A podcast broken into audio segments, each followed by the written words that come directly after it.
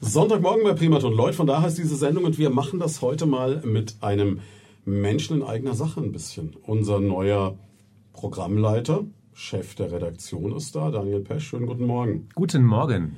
Kannst dich heute schon ein bisschen warm boxen, ab morgen ist Frühaufstehen angesagt.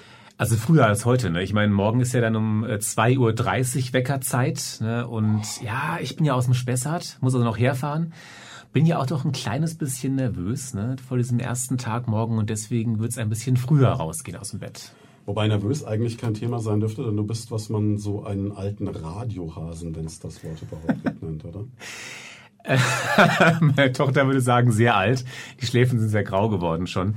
Ja, sicher, durch die Erfahrung von 15 Jahren mittlerweile passt das Wort alter Hase Stück weit schon. Aber das ist ja auch gut, dass auch so, ein, ähm, so eine alte Socke wie ich dann doch noch vor neuen Aufgaben Respekt hat und deswegen dann auch mit, mit morgen ehrfürchtig umgeht natürlich. Lässt mich ja auch hoffen, wenn ich sehe, dass Leute auch im gesetzteren Alter noch eine Möglichkeit haben, von der Straße wegzukommen. ja, einfach war es nicht, ne? Aber ich habe mit dem Geigespiel einfach kein Geld mehr verdienen können. Die wollten nichts in den Hut reinwerfen. Deswegen habe ich dann beschlossen, gehst zurück zum Radio. Wobei man natürlich sagen muss, äh, vor dem Kaufhof oder wie der Schweinfutter sagt, vor dem Horten ist immer noch eine Fliese frei, wenn es nicht klappt. Ne? Ja, vom Horten, aber da habe ich jetzt so lange vergeblich mein Glück versucht. Also ich glaube, ich will erst mal ein bisschen weiter tingeln. Jetzt bin ich zunächst mal hier bei Primaton, freue mich da auch sehr drauf und ich glaube, ich kann ein bisschen besser moderieren und Radio machen, als ich Geige spielen kann. Doch, ja.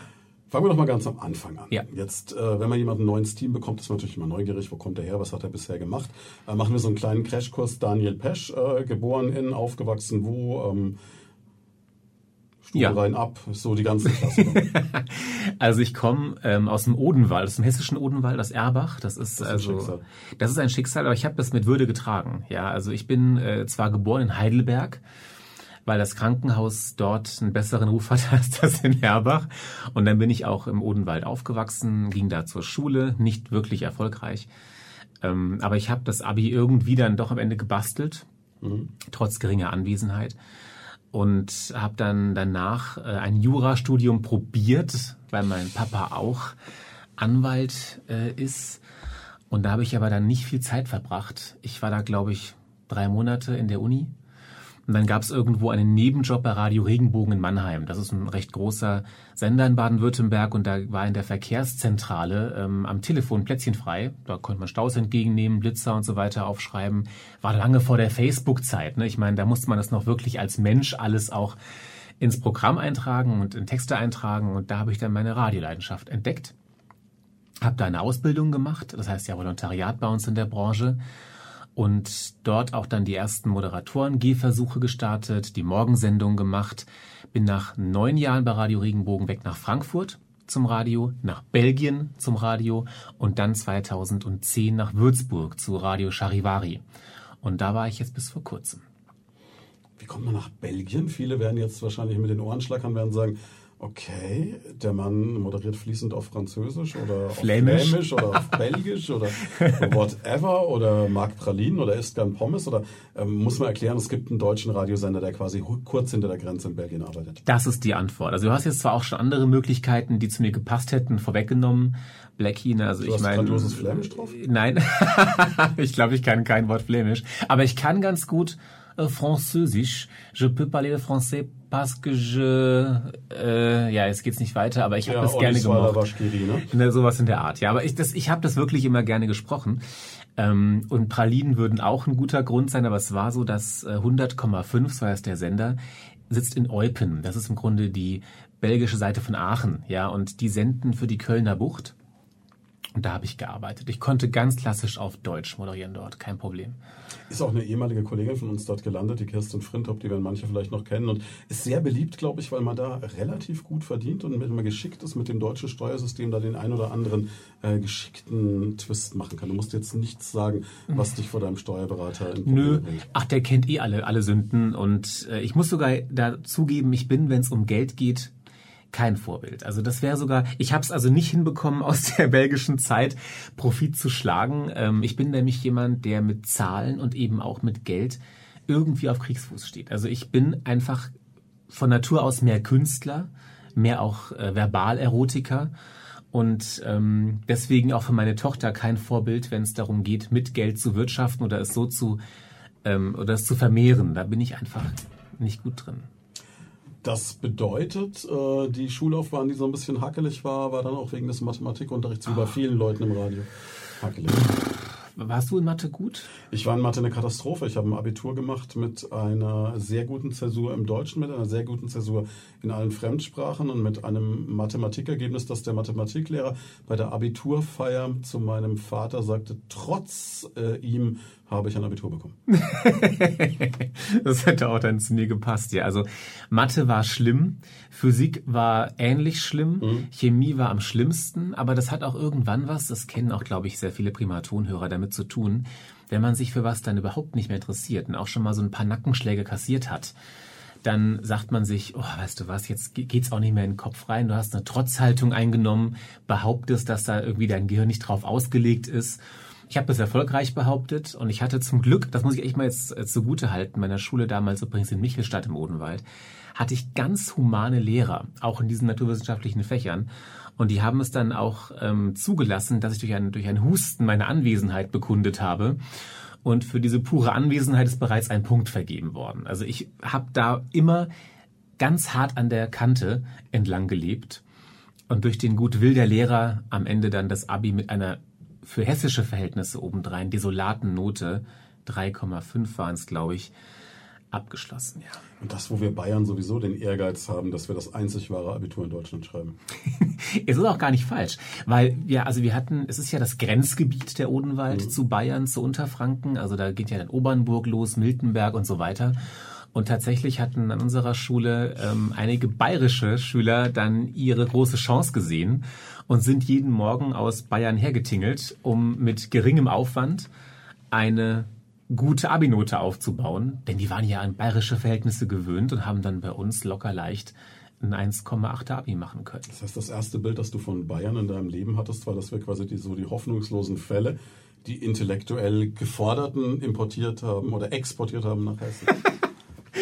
ja, aber das, ja, stimmt sogar. Da muss ich aber sagen, hast du jetzt gerade eben äh, meiner damaligen Mitschülerin Sabrina ein großes Kompliment gemacht. Denn das war mein erstes Bild von Bayern. Also ich meine, erstes Bild von Bayern, das stimmt sogar gar nicht. Ich war im Grunde, war ich im Urlaub in Bayern natürlich. Ich bin auch als Kind oft in Nürnberg gewesen bei Freunden meiner Eltern, wobei das ja durchaus eher noch der fränkische Teil ist, mir auch schon früh gesagt worden war. Aber ich hatte durch Sabrina damals, das fand ich einfach eine großartige junge Frau aus Obernburg kam sie, mit ihrem alten Mercedes, und zwar einem richtig alten Heckflossen-Benz. Den sie, Auto. Heute wäre der ein Vermögen wert, damals war es ein gebraucht oder verbraucht Fahrzeug und der hieß Veit Krüger. Der hatte einen Namen. Und der war so riesig, weil es ein 220S gewesen ist. Da passten also fünf bayerische Mitschüler von ihr hervorragend rein. Und da sind die jeden Morgen auch schon von weitem, war das Tuckern und Bollern des Motors zu hören, zur Schule gefahren, im Winter mit Schal und Mütze, weil sie einfach keine Heizung im Auto zum Laufen gebracht haben. Und ähm, haben uns mit dem Anblick jeden Morgen amüsiert. Ich fand das großartig. Fand ich echt toll. ja, wir haben gerade eben von Sabrina und dem Heckflossenbenz gehört. Veit Krüger? Veit Krüger, ja. Ich überlege jetzt gerade, weißt du, woher der Name Veit Krüger kam? Ich meine mich zu entsinnen. Also äh, Veit war wohl die, die erste große Liebe von Sabrina, okay. die auf die Kindergartenzeit äh, Zeit zurückdatiert. Und Krüger also jetzt müsste ich ein klein bisschen, ich, ich muss jetzt meine Fantasie mit der mit dem wirklichen Wissen mischen. Also ich mhm. äh, meine mich zu entsinnen, dass das ihr Lieblingslehrer in, äh, in Bayern gewesen ist, also an der Obernburger Schule. Und der ging in den Ruhestand just in dem Jahr, in dem sie auch hätte den Abiturjahrgang ähm, besuchen ah, müssen. Okay. Und ich glaube, dass sie einfach sagte, wenn der nicht mehr da ist, dann gehe ich auch nicht mehr in Bayern zur Schule. Okay, also wir haben, wir haben Abitur gemacht mit 3,5, haben mhm. dann angefangen äh, zu studieren. Jura? Zwischendrin war noch Zivildienst gewesen natürlich. Ne? Oh, was hast du Zivildienst gemacht? Ja, ich, ich, also ja, das haben Sie gedient? Wäre die nächste Frage. Haben Sie gedient? Mein Vater, also mein, Ur, mein, mein, mein Opa, den man heute sogar noch, ihn googelt, kann man von dem ein Foto sehen, war U-Boot-Kapitän. Und okay. ähm, deswegen war es bei uns nicht so gerne gesehen, dass ich meinem Vater also eröffnete. Also der, der Karloy quasi aus dem Film Das Boot, wenn man so möchte. So kann man es sehen. Er hatte auch mhm. eine gewisse Karloysche Ähnlichkeit. Also im Gesicht war sowas, war sowas Karloysches. Nee, es war ähm, in der Tat ein Mann der, der militärischen Ehre. Und also du bist der Enkel von Jürgen Prochnow. Das, das bin ich eigentlich, ja. Ja, Jürgen Prochnow ist dann, und jetzt ist auch alles raus, was wir im Grunde erzählen wollten. Ja, jetzt haben wir es ein bisschen früh verraten. Ja. Aber ähm, nein, ich, ich hatte deswegen Schwierigkeiten äh, zu verargumentieren, warum ich denn nicht zum, zur Bundeswehr Ah, möchte. okay, ja, das ist natürlich dann schwierig, ja. Auch mein Vater hat gedient und zwar auch leidenschaftlich gerne. Also der hat dann mir von Märschen erzählt, wo sie die aufblasbaren, die Schlauchboote, die ja schwer gewesen sind bei der Bundeswehr, über drei, vier Stunden zum Wasser tragen mussten. Ähm, ich habe da, sagen wir mal, gelassen beeindruckt drauf reagiert damals und habe dann gesagt, wetten, ich kann was machen als Zivi, das ähnlich hart ist. Nicht ausgelacht worden. Ja, Zivi, da im Grunde, das kennen jetzt alle, ich kann es ruhig ein bisschen deutlicher sagen, das ist dann die typische damalige Meinung gewesen. Wischst fremden Leuten den Hintern ab und äh, darfst den Boden putzen und, nimmst sonst darfst, Drogen und trinkst Alkohol. Genau, und machst dir mal einen faulen Lenz für ein Jahr. Das war definitiv nicht so. Ich muss auch sagen, dass ich das heute nach wie vor so sehe, dass Zivis mal sehr wichtig gewesen sind. Also das, das abzuschaffen war blöd, meines Erachtens. Aber Es ich, kommen nicht genug FSJler nach, ne? Nee, es, also wenn man das freiwillig äh, machen soll, da ist der Mensch meines Erachtens so bequem zu. Also das äh, wäre ich ja auch gewesen. Ja, macht dich ja auch kaputt im internationalen äh, Wettbewerb, weil ja wir sowieso, so, weil wir sowieso schon Leute sind, die längere Schulzeiten haben und äh, als jetzt die anderen Europäer beispielsweise und dann mit einem FSJ uns noch weiter nach hinten schießen und dann wollen sie noch ein Jahr ins Ausland und dann sind sie auf dem Markt nicht mehr konkurrenzfähig, sage ich mal. als Dann bist du 25 Jahre und hast noch nichts wirklich gelernt. Das ist du natürlich zum Radio auch, gehen dann. Musst du zum Radio gehen. Aber das kann ja auch sehr gemütlich sein, wie jetzt heute Morgen bei uns zum Beispiel hier. Aber zurück zum Zivi. Also ich habe dann damals in Köln, ich finde es eine sehr spannende Stadt. Ich bin ein sehr großer Toleranzverfechter. Ich habe sehr viele schwule Freunde in meinem Freundeskreis und ähm, habe immer gesagt, die Stadt will ich mal näher kennenlernen. Das ist für mich ein Schmelztiegel gewesen von Lebensweisen, von Anschauungen, von Kulturen und ich habe dann dort den Zivildienst gemacht. Und zwar in der geschlossenen Psychiatrie der Kölner Unikliniken. Auf der Frauenstation. Der 31b. Einer flog über das Kuckucksnest, Ja. ich gesagt. Jetzt, Jack Nicholson ist der zweite, ist mein, Ur ist mein Onkel, weißt du? Und ich habe noch diesen anderen Film gesehen, mit diesem, äh, der in Titanic ertrunken ist. Ähm, Leo DiCaprio. genau, der hat doch auch so einen Irrenanstaltsfilm gemacht. Ich überlege gerade, wie der hieß. Island, ähm, irgendwas Ja, mit, ja, ähm, Shutter Island. Genau, Shutter Island. Jetzt muss man leider, es, jetzt würden viele wohl auch vom Radio sagen, ähm, viele Primatonhörer, ja, das sind ja in diesen Filmen alles so komische Darstellungen. Ich kann aus der Erfahrung sagen, nein, es ist eigentlich in der Realität genauso. Also es ist so, dass die Uniklinik damals ganz frisch gebaut war. Ein riesiges Ding in Köln hatte eine eigene Postleitzahl und das war alles neu mit Glas und Marmor und Leder und ganz tollen Tafeln, auf denen dann die Station stand, nur die Psychiatrie. Die lag auf einem kleinen Feldweg-ähnlichen Flecken am Ende des Geländes zwischen den Müllcontainern und hatte innen drin uringelbe Kacheln, ähm, knallende Türen, diesen quietschigen Linoleumboden und den Geruch von seit 20 Jahren wird hier äh, Minztee serviert. Kennt man so aus Jugendherbergen so ein bisschen. Mm, Ja. Oder es gibt auch Fenchel für die ganz Harten. Fenchel, genau, für die ganz harten. Ja, das war dann, wenn man, wenn man mal wirklich was, eine Grenzerfahrung machen wollte. Ne? Und diese Umgebung hätte mich auch depressiv gemacht als Patienten. Aber auch als Zivi habe ich dann damals wirklich ähm, Demut gelernt in der Zeit. Also ich habe wirklich dieses Jahr in dieser psychiatrischen Abteilung als Zivi unheimlich wertvoll gefunden. Weil ich jetzt heute mal einfach sagen würde, das kann jedem passieren. Da sind Menschen drin gewesen, die waren kerngesund und dann kam irgendein Schicksalsschlag, der sie in Depressionen gestürzt hat oder es kam Alkoholismus, das darf man nicht, finde ich, nicht immer nur einfach so abtun, als da war jemand zu schwach zum Widerstehen. Da waren Menschen, die waren hochhonorig und gebildet und äh, amüsant und liebevoll, aber sie waren halt einfach nicht in der Lage, diesem Schreckgespenst Alkohol zu widerstehen und sind dann da reingerutscht und waren irgendwann schwerstkranke, psychisch kranke Menschen. Dieses diese herablassende Formulierung ab in die Klapse habe ich da abgelegt, weil ich wirklich finde, dass unsere menschliche Psyche ähm, unsere größte angreifbare Fläche ist, die wir haben eigentlich. Ja, und ich habe dort gesehen, was passieren kann, wenn jemand sich nicht wehren kann dagegen gegen diese Angriffe. Und das fand ich sehr bereichernd, wirklich sehr überaus bereichernd. Also das, was man jetzt so am Beispiel, bekanntester Fall ist, glaube ich, der Fall Mollert, wo es um jemanden geht, der wirklich über Jahre lang quasi in der Psychiatrie festgehalten wurde und so wie sich ja danach herausgestellt hat, teilweise zu Unrecht, ne? der natürlich vorher, sage ich mal, vielleicht ein bisschen Grenzgänger in der Gesellschaft auch war, um es vorsichtig zu formulieren. ähm, Du meinst, das kann wirklich passieren? Also, dass man da, dass man da unverschuldet in diese Mühle gerät und dann da auch nicht mehr von alleine unbedingt rauskommt? Das meine ich jetzt nicht. Nee, das glaube ich nicht. Also, ich, ich, ich muss sogar sagen, dass gerade die, ähm, dieses, dieses Zwangseingewiesen-Sein, was mhm. ja bei sehr vielen Menschen eine große Panik hervorruft, das habe ich im Gegenteil so gar nicht beobachten können. Ich fand sogar, dass man sehr lax war mit diesen Vorschriften. Ich fand okay. da manche Menschen hätte ich da behalten. Und ich habe dann gefragt, warum kann man denn den nicht da behalten? Der ist doch sichtbar alles zu spät.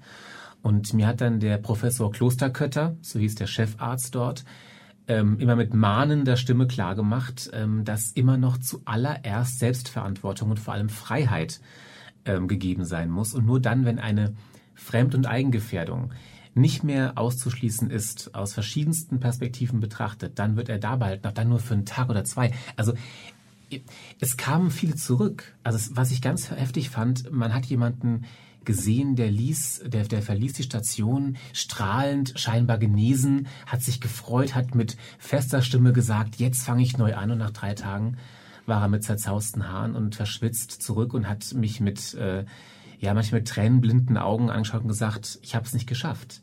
Und die wollten dann fast in die Obhut zurück dieser Umgebung, in der sie wussten, dass man sie beschützt vor sich selber und wenigstens probiert, ihnen zu helfen. Und da waren ja Krankheitsbilder dabei. Die haben mit Gustl Mollert überhaupt nichts zu tun. Die, da ist nicht, das waren nicht diejenigen, die man als, wie es du gerade, finde ich, sehr gut gesagt hast, Grenzgänger betrachten würde. Das sind Menschen, die von ihrer Psyche wirklich übers Ohr gehauen werden, am laufenden mhm. Band.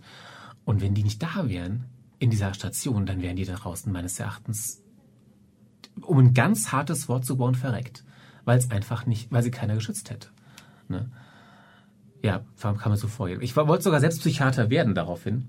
Ich habe mir gesagt, Daniel, lass Jura danach bleiben, mach das, das ist eine verdammt wichtige und gute Sache, aber ich habe auch leider, ja, naja. Die Mathematik wieder wahrscheinlich. braucht man erstaunlich viel in der Psychiatrie.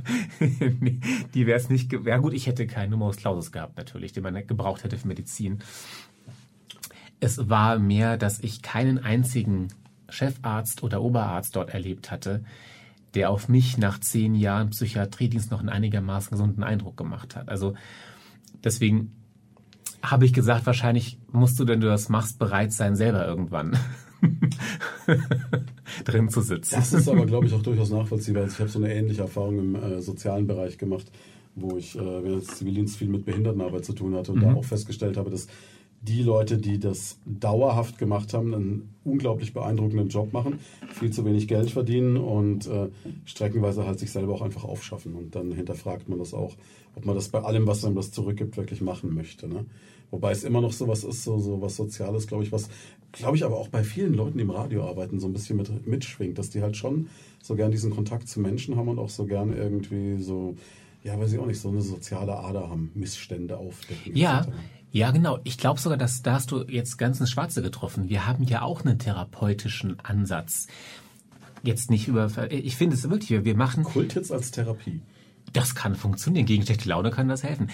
Ich meine, wie oft, wir haben jetzt so viele Jahre du auch Radio gemacht und wir werden ja auch oft angerufen im Studio von, natürlich nicht nur von Menschen, die uns etwas mitteilen wollen wie eine Nachricht oder wie einen Blitzer, einen Stau. Uns rufen ja auch einsame Menschen an zum Beispiel, ja, oder Menschen an, die einfach mal sagen, hey, ich wollte einfach loswerden, dass ich ähm, jeden Morgen dank euch besser aufstehen kann. Wenn ich euch höre, dann habe ich sofort gute Laune, sowas in der Art und dass man den Menschen in der heutigen Zeit, in der wir alle so viele Sorgen mit uns äh, rumtragen, in der so viele Dinge, die uns beängstigen, passieren. Wir sind in einer sehr schwierigen Zeit im Augenblick, jedenfalls meines Erachtens in der Zeit des Wandels, in der wir auch mit Ungewissheiten kämpfen. Und dann ist es, finde ich, richtig gut und nur ein kleines bisschen Alltagstherapie, wenn man für Unbekümmertheit, für ein bisschen Fröhlichkeit, für Spaß, für ja entspannte Laune sorgen kann. Das hat auch schon was mit einer leichten Alltagstherapie zu tun, finde ich jedenfalls. In der Sendung von dir schwingt auch mal so ein Hauch Domian mit? Ein Hauch Domian.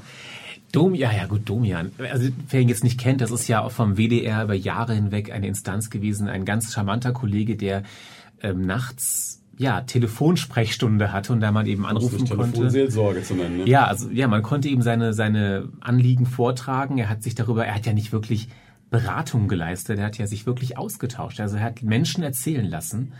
Und da kamen ja Geschichten raus. Da waren ja Dinge dabei, die hätte man im Alltag nicht für möglich gehalten. Kein Drehbuch hätte sowas hergegeben.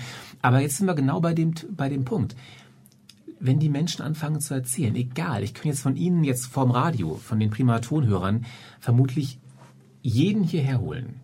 Und wir würden ihn einfach mal fragen, erzählen Sie doch mal, wie war das? Schule, Werdegang, Partnerschaft und so weiter. Und alle hätten was zu erzählen. Niemand, glaube ich, hat ein langweiliges Leben in dem Sinne. Und deswegen gibt's Domian, weil der auch wusste, die Menschen haben die Geschichten, die uns wirklich interessieren, sind bei den Menschen. Aber ich glaube jetzt, dass wir, ich würde mich jetzt da vermessen, ich bin lange nicht so gut wie er, wenn es darum geht, ähm, das rauszukitzeln. Ich bin auch ein diskreter Mensch, ehrlich gesagt. Wenn ich merke, der andere tut sich schwer, dann grabe ich nicht so gerne weiter. Ich bin da ein bisschen, bin ich untypisch für unsere Branche. Ich bin nicht investigativ, das war ich noch nie. Wenn man mir was gerne erzählt, dann ja. Aber so manipulativ was rauskitzeln, das ist nicht meine Stärke.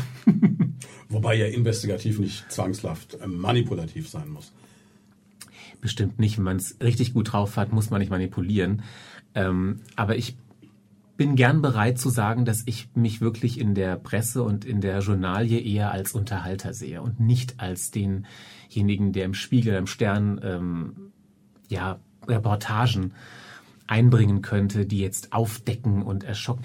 Ich hatte bei Radio Regenbogen einen Lehrmeister, den Daniel Ernst, ähm, ein Regionalnachrichtenkollege. Leider muss man sagen, es, äh, das ist ja eine Sendung, in der wir ruhig auch wirklich ganz offen reden sollten, haben wir keinen guten Kontakt mehr zueinander, weil ich war in der Phase damals auch sehr jung und wie junge Moderatoren sind manchmal auch ein bisschen verblendet und auch nicht so ganz angenehm immer und immer so ein bisschen der Auffassung höher, schneller, weiter. Das hat er kritisiert. Er hat mich immer ziemlich hart rangenommen und das fand ich gut, weil der war streng mit uns Nachwuchsleuten. Leider habe ich halt, naja, wie gesagt, mit ihm da mich so ein bisschen zerlegt damals. Aber worauf ich hinaus will, ist, dass der Mann ein begnadeter Redakteur war und darin unschlagbar in der Geschichte, in der Meldung, der Nachricht, den Kern zu finden, der spannend ist mhm. und um den es eigentlich geht und den auch in allen Richtungen zu hinterfragen. Der hätte meines Erachtens den Spiegel alleine schreiben können jede Woche, weil der einfach so gut da drin war. Das fand ich bewundernswert, wie der gefragt hat, wie der die Menschen ausgequetscht im besten Sinne hat. Das bekam ich so gut nie hin. Ich habe immer nur gemeint, okay, du bist mehr der Entertainer und die anderen eben mehr diejenigen, die dann bohren, bis es rauskommt irgendwann. Ist nichts Schlimmes daran zu entertainen, um Gottes Willen. Das ist ja das, worum es in dem Job eigentlich geht. Ne? Auch Nachrichten entertainen einen ja letztendlich. Es wird ja heute oft probiert, finde ich fälschlicherweise, dass Nachrichten irre unterhaltsam sein müssen und amüsant sein müssen. Also wenn ich mir anschaue, wie man, wie heute in manchen auch privaten Fernsehstationen Nachrichten gemacht werden, mit bunten Bildern, hinten dran ist eine Milchglaswand, hinter der man dann schätzungsweise 200 Leute rumwuseln sieht. Ähm, da werden Späßchen gemacht zwischen den beiden Sprechern für Sport und Hauptnachrichten. Das ist charmant, aber ich habe da Respekt vor dem, vor dem Nachrichtenprodukt und denke mir, das sollte manchmal einfach unverfälscht, neutral auf den Punkt äh, verkündet werden. Und deswegen, ich muss mal jetzt ein bisschen für unser Medium Werbung machen, ähm, finde ich auch Radionachrichten so gut. Sie müssen kurz sein. Also sie müssen, sie sind in der Regel eher kurz und prägnant. Und da nimmt man auch diesen, diese, diese Kernbotschaft mit. Ich glaube, da haben wir noch so einen kleinen Vorteil vor dem manchmal etwas zu belanglos gewordenen bunten Fernsehnachrichten. Gut, klar. Also ich meine, ich bin jetzt auch der festen Überzeugung, dass die RTL 2 News ein erster Schritt in Richtung Untergang des Abendlandes sind. Aber klar, es ist halt dieser Spagat irgendwo zwischen klassischer Tagesschau, ein Format, das sich vielleicht auch ein Stück weit für viele junge Menschen schon überholt hat, und der völligen Belanglosigkeit. Und ich denke, da gelingt natürlich dem Radio mit etwas Glück und vor allem mit viel Regionalität natürlich dann noch schon mal noch mal eine andere Nummer. Ne? Hofft man zumindest immer. Wir müssen, wir müssen ohnehin hoffen. Wir müssen da, wir müssen ja unsere Rolle jeden Tag neu definieren, denn diese Zeit, in der das Radio ein fast übergeordnetes Medium war, das, die gab es ja mal, die ist aber vorbei. Also früher war Radio das schnellste, definitiv aller Medien. Natürlich, denn das Fernsehen muss noch ein Bild dazu erzeugen. Die Zeitungen werden erst am nächsten Morgen geschrieben und wir konnten einfach das Mikrofon einschalten und konnten sagen, hey Leute, gerade läuft eine Demo mit fünf Verletzten in Schweinfurt. Das hatte vor uns keiner an die Menschen herantragen können. Und jetzt gibt es Twitter, jetzt gibt es Facebook, jetzt gibt es eben Dinge, die uns auf der einen Seite sehr helfen, auch selbst als Nachrichtenkanal, da werden ja auch an uns Sachen herangetragen, die aber in der Geschwindigkeit mithalten können. Ich glaube halt auch nur in der Geschwindigkeit, weil die Seriosität ist ja weg. Ich meine, der äh, sagenumwogene oder entsetzliche Bildleserreporter, der als äh, Gaffer Deluxe an der Unfallstelle steht und irgendwelche Informationen ungefiltert weitergibt, von denen er auch nicht weiß, ob sie unbedingt alle so stimmen, das kann halt im schlimmsten Fall richtig bitterböse werden. Ne? Genau das wollte ich jetzt eben als Fazit, wenn es darum geht, wo haben wir noch unsere unseren, wie heißt es so schön, Neu, neudeutsch USP, also unser, unser herausstechendes Merkmal. Wir müssen versuchen, oder wir müssen es nicht versuchen, wir müssen es leisten, dass unsere Nachrichten, die wir verbreiten, 100% vertrauenswürdig sind. Ich habe ja schon auch bei Radio Charivari als Programmchef gearbeitet und ich hatte da auch schon mit sehr seriösen und sehr guten Nachrichtenleuten zu tun die mir als dem, als dem Morgenshow-Kasper, der ich manchmal war, und der sagte, ach, das kannst du ruhig so sagen, nicht selten dann die Leviten gelesen haben, sagten, nee, können wir nicht, wir wissen es noch nicht besser, Daniel. Und ähm, da habe ich dann nochmal drüber überlegt, wir haben durch unsere gelernte Recherche, unsere Kompetenz, unsere Kontakte, unsere Handwerkskunst die Möglichkeit, die Nachrichten, die wirklich zutreffen, auf die sich die Hörer verlassen können, zu verbreiten. Und das kann Twitter definitiv nicht und Facebook kann es auch nicht. Wir haben gerade diese von äh, unserem Bundesjustizminister ausgerufene Netzwerkdurchsetzbarkeit ähm, also heißt so irgendwie so heißt es ja ganz Netz durch, also es ist ein, eine, eine, ein Gesetz, das ähm, Zensur genannt. Zensur, genau. Im Grunde wird ist es gesagt, alles das, was ähm, der was volksverhetzend ist zum Beispiel, darf nicht mehr bei Twitter und Facebook gepostet werden. Natürlich nicht, nur wer kann das entscheiden? Deswegen muss heute Facebook und Twitter müssen sich überlegen, ja, das war wahrscheinlich volksverhetzend, nehmen wir runter. Wir würden in einem gelebten, lebendigen, einem seriösen Nachrichtensender, wie Primaton es ist und wie es zum Glück auch die allermeisten deutschen Radiostationen und Presseorgane sind, in die Versuchung gar nicht kommen. Das läuft durch, durch verschiedenste Instanzen und Filter, bis irgendwann die Nachrichtenmeldung rauskommt. Und auf die können sich die Hörer verlassen. Und das gibt uns eine Daseinsberechtigung. Und deswegen finde ich eben, dass Radio auch immer noch ein besonderes Medium ist. Du kannst es überall konsumieren. Und es wird dir auch mit einer Stimmung vorgetragen. Also du bekommst es von jemandem, der es für dich recherchiert hat, erklärt. Den kannst du zuordnen. Du kannst sogar auch was raushören wie Betroffenheit bei einem, bei dem Axtattentat in Würzburg vor einem Jahr im Sommer. Da hatte, da hatte man gehört, dass die, die Reporter, die vor Ort waren, das Ganze gesehen haben. Die haben mit einer Stimme gesprochen, die zitterte manchmal. Und wenn du mal erzählst von, von, von Vierlingen, die gesund auf die Welt gekommen sind, hörst du das Strahlen heraus. Emotionen verbunden mit verlässlicher Information. Das ist unsere riesige Stärke und deswegen liebe ich auch dieses Medium so sehr, immer noch. Du hast ja schnell gemerkt, offensichtlich nach drei Monaten Jura. Ich meine, Jura ist ja eigentlich so ein Fach, das kannst du jahrelang vor dich hin studieren, ohne eine ernsthafte Prüfung machen zu müssen und kannst dann erst äh, mit, äh, sage ich mal, gründlicher Verzögerung auf die Schnauze fallen. Du hast ganz schnell gemerkt, das ist nicht mein Ding. Und dann alles auf die Karte Radio. Ja, nun, also mein, mein Vater ähm, war da auch ein anderes Kaliber als, oder ist ein anderes Kaliber als ich. Also ich hatte es auch an ihm schon gesehen, dass es für mich kein Job wäre. Es ging mir gar nicht ums Studium an sich, aber ich bin... Ähm, behaupte ich mal, von mir ein eher sensibler Zeitgenosse. Also ich, mhm. ähm, das hat Vorteile. Ich halte mich für recht einfühlsam. Also wenn, ich glaube nicht, dass jemand zu mir kommen kann und äh, etwas sich nicht trauen müsste zu sagen. Aber man auf der anderen Seite eben, das ist dann der Nachteil, auch verletzlich. Ne? Und ich kann mir also persönlich nicht vorstellen, in einem Hitzegefecht vor Gericht alle ähm, Register zu ziehen, alle Waffen zu zücken, die ich habe, da würde ich irgendwann vermutlich drin untergehen. Also ich hätte wahrscheinlich auch Verständnis für mein Gegenüber, für meinen Gegner und hatte auch, wenn ich es jetzt auf den Punkt bringe aus der Erfahrung zu Hause, die Schnauze voll von Plädoyers. Weil mein Vater, den ich den ich liebe und bewundere. Das ist ein, ein großartiger Vater und auch ein wundervoller Zeitgenosse.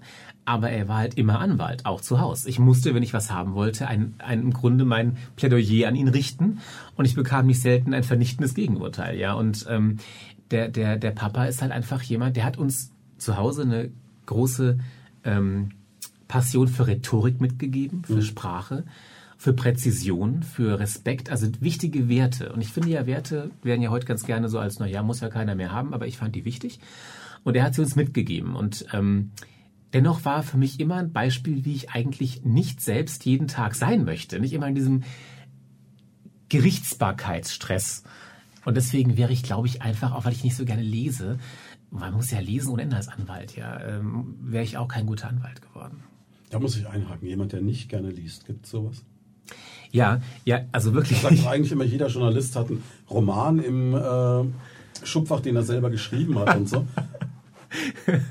ja, hallo, ich habe doch alles geschrieben. Herr der Ring ist doch von mir. Na, also es ist durchaus so, dass ich äh, Bücher, ich lese tatsächlich, ähm, das ist jetzt echt ein Bekenntnis, dass ja, bitte, also liebe, wenn jetzt Kinder zuhören, das ist nicht vorbildlich, aber ich habe in meinem Leben noch kein Buch gelesen aus eigenen Stücken.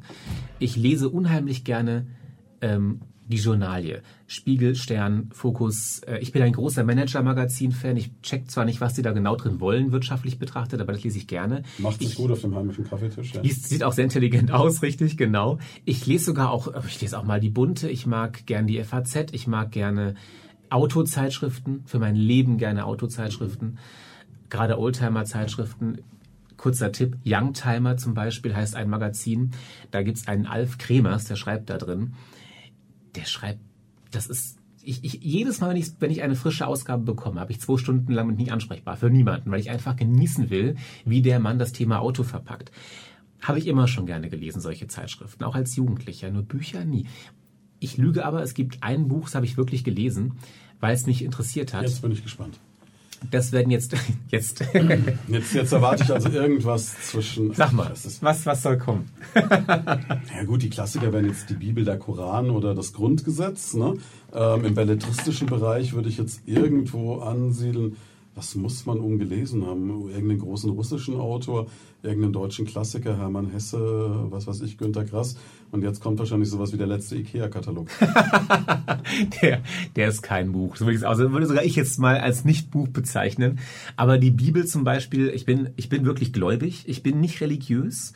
Da habe ich mal eine klare äh, Linie gezogen. Moment, du bist gläubig, aber nicht religiös? Ja, also ich, ich bin, ich glaube an Gott, aber nicht an das, was hier so als äh, Religion, also ich bin nicht so ganz einverstanden mit vielen Dingen, die äh, uns die Kirche hier transportiert. Das ist ein Problem mit der Institution. Mit dem Bodenpersonal. Genau. Ah, ja, okay, also das ist aber Klassiker. auch kein wirkliches Problem. Ich äh, betrachte es sehr kritisch, auch in vielen Punkten positiv, aber ich bin, ähm, ich habe da so meine eigene Sicht auf meinen Gott, aber die ist sehr intensiv. Dennoch, die Bibel war es nicht. Nee, es war tatsächlich eine Biografie und zwar die von Michael Kromer. Ach, der berühmte Michael Kromer. Weißt du, wer es ist? Ich habe keine Ahnung. Und das ist jetzt insofern, liebe Primatonhörer, überraschend, weil der Blackie, das habe ich jetzt wirklich schon in den letzten Monaten, als ich hier angefangen habe, ähm, spüren dürfen, ist wirklich, finde ich jetzt ganz ohne Bauchpinselei sehr gebildet. Ja, also du ich kennst dich viel, aus. Ja. Aber, Aber Michael Kromer kenne ich nicht. Wollen wir ein kleines Rätsel draus machen? machen Rätsel ja, pass auf. Also das kennen Sie wahrscheinlich sogar auch. Der Mann war in den 80er Jahren sehr erfolgreich als Unternehmer in Deutschland. Und wenn Sie mal kurz die Initialen von ihm nehmen, Chroma schreibt sich mit C, haben Sie MC. Und der Mann kommt aus München. Ah ja, okay, dann kenne ich die Taschen und die, die Mode. Ja, das, ist, das sind diese, diese, diese ockerfarbenen Koffer und Taschen mit MCM drauf. Gibt's überall in der Türkei und in Italien am Markt. Nicht mehr Kosten so, weil... Apfel und ein Ei. Ist aber aus dem Trend raus. Jeder will heute Louis Vuitton. Ähm, gut, ist ja, jetzt haben wir es ein bisschen, jetzt haben wir den, den Modexkurs genommen. Also ich habe immer schon einen großen Taschen- und Koffertick gehabt. Wo der herkommt, weiß keiner. Also den, der ist einfach da. Das war bei MCM und das war also die, die, die komplette Marke von ihm ne? und soweit ich weiß, war das ja sogar teurer als so manche arrivierte französische Marke früher. In der Tat. Also das, das ist eine Geschichte, die mich, die hat mich fasziniert. Ähm, diese, diese, diese Koffer, mit diesem, das war so ein Lorbeerkranz drauf und die drei Buchstaben. Ja, oft so weiß mit, mit einem schwarzen oder goldenen äh, Aufdruck. Es gab die in weiß, dunkelblau, in ocker mit schwarz. Also es gab die in verschiedenen Farben. Und damals, in den 80ern, war das ein Symbol. Michael Douglas, ähm, Mick Jagger, äh, ähm, damals, wie heißt der großartige, äh, der, der, der wunderbare, ach, ähm, mit der Luftschreibmaschine, Jerry Lewis, die haben sich mit diesem Zeug eingedeckt. Es gibt also Fotos, äh, da laufen die aus diesen Boutiquen raus und haben fünf Koffer unterm Arm.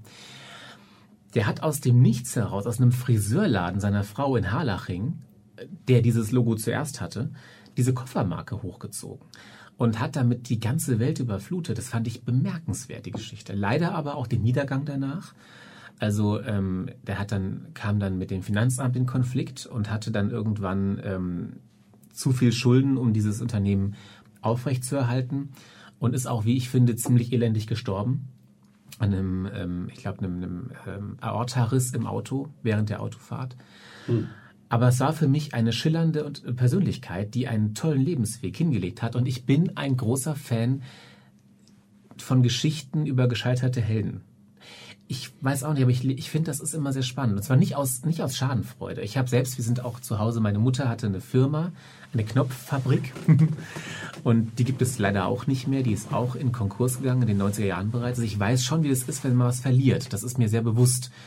Wir haben das damals zu Hause auch erlebt, äh, dass wir das, das schöne Haus hergeben mussten, nicht mehr Urlaub fahren konnten und so weiter. Ich habe das also aus nächster Nähe gespürt und ich habe, es mag so da auch daran liegen, dass ich mich eben dafür interessiere, warum Geschichten scheitern, warum sie schiefgehen. Und das ähm, tue ich mit höchstem Respekt vor den Menschen, die sie erlebt haben. Also nicht im geringsten, weil ich es irgendwie befriedigend finde zu sehen, andere haben es nicht geschafft. Ich finde es interessant. Und das fand ich bei Herrn Krummer halt sehr spannend. Seine Autobiografie, die er geschrieben hat, noch zu Lebzeiten, die war sehr unterhaltsam und ich fand auch wirklich sehr bildgewaltig, sehr schön, um ein Kino im Kopf zu erzeugen, was ja auch im Radio immer gewünscht wird. Es war toll. Aber es hat dich nicht dazu gebracht, noch ein zweites Buch anzufangen. ähm, nee, wobei ich, mir fällt gerade auf, ich habe eigentlich fast ein bisschen gelogen. Ich habe noch ein anderes Buch, zumindest zum größten Teil, mir mal angeschaut. Aber angeschaut. es war ein Episodenbuch. Es war, also, es war keine durchgehende Geschichte. Es ist von Benjamin Stuckrad Barre. Das ist so ein Satiriker eigentlich mehr. Das war es aber nicht. Es war der Nachfolger von Soloalbum heißt Festwertspeicher der Kontrollgesellschaft. Einzelne Geschichten aus dem Alltag, die er mit bitterbösem schwarzen Humor ähm, dargestellt hat. Am schönsten war tatsächlich der, der Nachmittag, als er bei einem Sanitärobjekte-Produzenten im Schwarzwald zum Probebaden war. Also gibt es Badewannen und Toiletten und die kann man sich am Wochenende, bevor man sie sich kauft, kann man sie probieren dort in dem Schauraum dann baden da halt 40 Menschen parallel in Badewannen und da war er auch dabei. Und wie er das beschrieben hat, hat mich, ich habe es am Strand von Frankreich gelesen, das Buch, zu einem dauerhaften Lachanfall verleitet, dass die Menschen mich um ein Haar, glaube ich, wirklich hätten irgendwo einliefern wollen, weil ich also dermaßen das so witzig fand. Das Buch fand ich auch ganz gut. Doch, das fand ich auch ganz gut. Aber sonst. Das waren schon zwei literarische Tipps für einen Sonntagmorgen. Das ist schon eine Menge. ähm, wenn du dich an ein drittes ranwagen willst, was dann ein bisschen reinpassen würde, wäre von Max Gold, die Radiotrinkerin. Ich weiß nicht, ob du davon schon mal gehört hast. Ja. Max ja. Gold auch sehr schräg und da geht es um eine Frau, die einfach nur Radio hört und sich dabei gnadenlos betrinkt und dann erklärt, warum sie das tut. Ich vermute, wir kommen dabei nicht so gut weg, ne? Ach, na ja, ne? Ich meine, da haben wir wieder Radio als Therapie, ne? Haben wir den großen Brückenschlag wieder. Okay, das heißt also, lesen nicht so, Zeitschriften, Magazine schon, Filme. Ja, ja. Filme unheimlich, ja. Also ich habe auch dieses, äh, ich habe auch ähm, schon vor Jahren begonnen, das, wie heißt es so schön, das termingebundene Fernsehen einzustellen. Lineares Fernsehen, sagt Lineares, hast du mal gesagt, genau richtig, vom Blackie, lineares Fernsehen. Ich schaue nur noch alles on demand, ne, wenn ich es eben schauen möchte, aus Mediatheken oder aus den ganzen Anbietern, die man heute so hat, wie sie heißen, Netflix, Maxdome, Amazon und so weiter. Kann man ja heute alles wunderbar so sich runterladen. Und da habe ich überall auch meine Accounts. Und meine Frau und ich, wir lieben es, uns abends ganz, äh, ja, das ist extrem bodenständig, Chips und Cola auf die Couch und dann irgendeinen Blockbuster gucken. Also ich brauche kein Programmkino, also ich muss mich jetzt nicht mit Sachen, ähm, jetzt eine Dokumentation über Blauwale finde ich nicht so spannend. Da bin ich jetzt kein großer Fan von. Ich mag es auch da mehr, ich nenne es mal die, ähm, die endotherme Unterhaltung. Die, die, in die du äh, Energie nicht hineinstecken musst.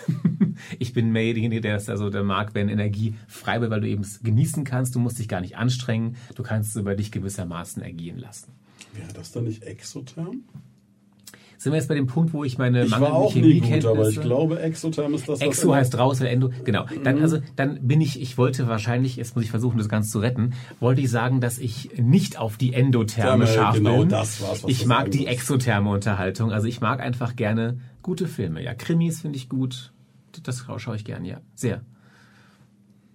Also eher jetzt, sagen wir mal, der neue Transformers als der, das französische Beziehungsdrama. Ja, ja. Also ich habe ich hab eine große Vorliebe für Jurassic Park Filme zum Beispiel. Das finde ich einfach Gibt's toll gemacht. Ja, hallo, da gibt es schon, schon mittlerweile vier Stück von. Oh. Und der fünfte kommt dieses Jahr raus. Jurassic World 2 ist das dann. Weil ich die, ich bin von, von Special Effects fasziniert. Ich wollte gerade sagen, es ist wahrscheinlich die gleiche Geschichte neu bebildert, ne? Sie ist nicht unbedingt exotisch frisch erzählt worden. Das, muss Das man ist so, wie ich noch sagen. verstanden habe, warum es mehr als einen Spider-Man-Film gibt, weil ich immer finde, das ist auch immer dasselbe. Richtig, man könnte aber auch in dem Zusammenhang fragen, warum es mehr als einen Roxette-Song gibt. Ne? Ich meine, das ist auch immer das Gleiche eigentlich. Ja. Und diese Frage möchte ich unterstreichen. Und ich könnte doch einige Künstler dazu packen. Ähm, okay, jetzt haben wir so viel über Filme gesprochen. Wir haben noch gar nicht über Serien gesprochen. Heutzutage guckt doch jeder eigentlich nur noch Serien. Ja. Es guckt doch sowieso keiner mehr Filme. Guckst du Serien? Habe ich jetzt vor kurzem mal angefangen, weil ich im Rahmen dieses ganz scheußlichen Kevin Spacey-Falls, äh, der mich also wirklich geschockt hat, dieses House of Cards mal sehen wollte, in dem er ja mitgespielt hat. Und ähm, Und jetzt sag bitte, dass House of Cards absolut überragend ist und zum Besten gehört, was du jemals gesehen hast. nein, Wie nein? ich habe nach drei Folgen das Interesse eingestellt. Und auch dann. Daniel, was soll ich denn mit dir machen? Ja, ich, also ich, ich bin doch hier, um, um zu lernen, äh, Blackie. Deswegen bin ich ja da. Jetzt hast du die Gelegenheit, Hast du jeden Game of Tag. Thrones mal geguckt? Nein, auch das nicht. Nein, Puh. Homeland? auch nicht. Walking Dead? Ja, habe ich geschaut, fand ich auch amüsant. Ja, weil ich ein bisschen was für, für, für Horror und so übrig habe. Also für Zombie und so. Das fand ich gut. Was ich auch, Dexter fand ich ganz interessant. Gott Ja. sei Dank. Dexter Dexter, fand ich großartig. Wenn Sie Dexter noch nicht gesehen haben, gucken Sie Dexter. Gucken Sie es ohne Ihre Kinder. Ja, aber ja, gucken bitte. Sie es. Dexter fand ich, fand ich sehr schön psycho im Sinne von, da wurde der Abgrund, der menschliche, ähm, schön charakterisiert. Und dann jetzt, ich meine, wir sind ja hier, um, um wirklich was über diese Leute von da auch zu erfahren. Deswegen kann ich ja auch die ungeschönte Wahrheit aussprechen. Jetzt kommt's Lindenstraße, alle Folgen. Lindenstraße nicht, aber mich kannst du wirklich mit Serien wie ähm, Schwarzwaldklinik oder so oder sowas wie ähm, ähm, ähm, Rivalen der Rennbahn, das Erbe der Guldenburgs, ganz großer Sport. Da kann ich Das mich wirklich. Erbe der Guldenburgs. Das ist großes Kino. Also ich wünsche mir jetzt, dass mindestens mal, sagen wir mal, 10% der Primatonhörer heimlich den Daumen recken und sagen, hat der Herr Pesch recht. Ähm, das ist schauspielerische Hochkultur, jetzt mal ganz ohne Flachs. Da, wirklich, damals hat man, wenn du heute Seifenopern anschaust, ist das ich wirklich, mittlerweile, ja. ja, ich schaue sie auch nicht mehr, weil das gucke ich mir, also ich schaue mir die modernen nicht so gerne an. Mhm. Aber die aus den 80er Jahren, das ist generell eine Zeit, die mich sehr interessiert. Ich wollte ich gerade sagen, wenn, ich mir jetzt, wenn ich mir das jetzt alles nochmal so vom geistigen Auge vorstelle, wir haben jetzt äh, das Erbe der Guldenburgs, über das du gleich noch weiter philosophieren darfst. Wir haben äh, die Koffersets von MCM, wir haben Benjamin Stuckrad-Barre, wir haben äh, Jurassic Park, das heißt, wir sind irgendwo so Ende 80er, Anfang 90er. Das ist ein bisschen wie in einer Zeitkapsel, ne? Wahrscheinlich hast du auch die Goonies geliebt. Die Goonies, ich muss jetzt gerade passen. Film von, kennst du nicht? Diese Kinderbande, die im Sommer irgendwie dann so einen Piratenschatz findet. Unter, egal. Also, Äh, aber so sind die grad nicht, 80er nee. grundsätzlich, äh, 80er, 90er so deine Zeit. Fällt doch Roxette eigentlich mit rein? Ja, Rox ich finde auch Roxette nicht schlecht, aber ich finde halt, dass, um das nochmal kurz abzurunden, dass sich da auch das Muster, das gleiche einfach in äh, 30-facher Ausführung zu machen, gezeigt hat. Ich finde die 80er musikalisch toll, das stimmt. Es war ja auch meine Kindheit. ne? Ich bin jetzt 38 Jahre alt, also ich bin 79 geboren. Ich bekam die 80er sehr intensiv mit. Die Parfums von damals, ja, ich meine, David of Coolwater. ja, zum Beispiel. Oder Jill Sanders Sun. Meine Mutter hat im Sommer, sobald es mehr als 18 Grad hat, danach gerochen. Ähm, ich bekam mit ähm, die, die Autos von damals. Ich finde auch, dass die Häuser, die Villen der 80er Jahre, diese typischen Walmdachhäuser mit so schönen, mit so, mit so, mit so Sprossenfenstern drin und so, fand ich immer schick. Also ich finde, die 80er haben mich doch auch optisch und lebensgefühlseitig immer gereizt. Und das war bei den Guldenburgs sicherlich auch der Grund. Man, man muss ja mal kurz sagen, dass da ja auch so ein paar Funny Facts dabei sind, also unnützes Wissen. Ähm, dass damals äh, Ruth Maria Kubitschek, die ich sehr bewundere, und da, da kann man glaube ich auch nicht sagen, dass die Frau eine schwache Schauspielerin ist.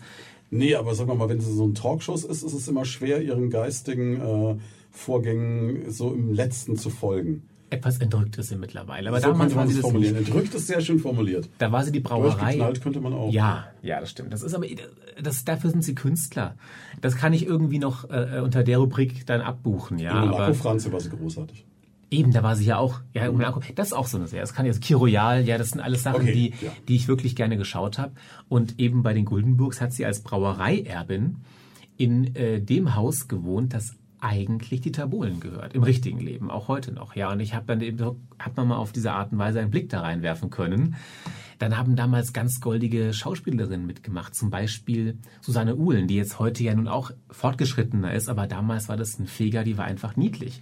Und Iris Berben in ihrer schönsten Zeit war als betrunkene Guldenburg-Erbin so glaubhaft, so, sie hat es so gut gemacht. Die hatten einfach alle, finde ich, ihre Rolle verinnerlicht. Christiane Hörbiger, die mit ihrem, ihrer Wiener Schmäh einfach immer toll zu sehen ist. Ich habe jede Folge wirklich genossen damals. Also ich muss echt sagen, mit einem Erbe der Guldenburgsabend kann mich jeder locken, ist kein Problem. Und wir halten an dieser Stelle nochmal fest, der Mensch, der da gerade spricht, ist unter 40. Noch. es ist erschreckend, möchte ich sagen. Aber gut, ähm, jetzt äh, hast du schon verschiedentlich so einfließen lassen zwischen Popcorn und äh, anderen Dingen und Vorbildfunktionen, dass da offensichtlich eine Familie hinten dran hängt, die mit dir Guldenburg-Abende durchleben, Nein. durchleiden muss. Durchleiden würde passen, aber es macht sie nicht. aber es gibt die Familie. es gibt die Familie, genau. Meine Frau, aber meine Frau ist, äh, ist etwas jünger als ich. ich. Ich muss nicht sagen, sie ist deutlich jünger als ich. Sie wird immer jünger als ich sei, deutlich jünger als ich. Sie ist 32 Jahre und sie hat äh, hält von diesem ganzen Guldenburg und so weiter null. Das würde sie auch niemals mitgucken. Also ich, sie muss eine Wette verlieren, dann macht sie das. Und meine Tochter Nala, sie ist jetzt sieben, ich habe noch nie probiert, ihr eine Folge von Guldenburg Lass es vielleicht auch nie. Ich glaube, wir gucken uns dann gemeinsam Sachen an, wie Ice Age oder wie Schlümpfe und wie die Trolls zum Beispiel. Oder wenn es jetzt mal wirklich schon so ein bisschen, ein bisschen erwachsener wird, Bibi und Tina, ja, kenne ich mittlerweile auch fast auswendig. Das ist bei uns so, das ist eine ganz tolle Intimität. Wenn wir Freitagabends dann alle mal ein bisschen zur Ruhe kommen, auf die große Couch, dann habe ich die junge Frau, die ganz kleine, sieben Jahre Knirps auf der rechten Seite, meine Frau auf der linken Seite, Decke drüber über uns alle, Popcorn in die Mitte und das ist ein wunderschönes, ganz tolles, finde ich. Äh, also es ist bestimmt jetzt nichts Außergewöhnliches. Manche werden auch sagen, warum spielen Sie kein Spiel? Warum äh, gehen Sie mit dem Kind nicht irgendwie Rätsel machen? Nö, wir finden diesen Abend zu dritt immer ganz wertvoll und dann gucken wir uns aber was an, was das Kind gerne schaut. Natürlich, noch nicht irgendwelche sehr aus den 80er Jahren. Verständlicherweise. Jetzt haben wir ein bisschen was über den privaten Daniel erfahren. Jetzt machen wir den Sprung zurück zum Radio. Ja. Und kommen dahin, wo du gesagt hast, du hast viele, viele Jahre in Würzburg gearbeitet, bei Charivari. Mhm. Kennen die meisten hier, die ja aus der Region sind, auch. Ne? Hast da lange Morningshow gemacht als Team. Genau. Dann auch.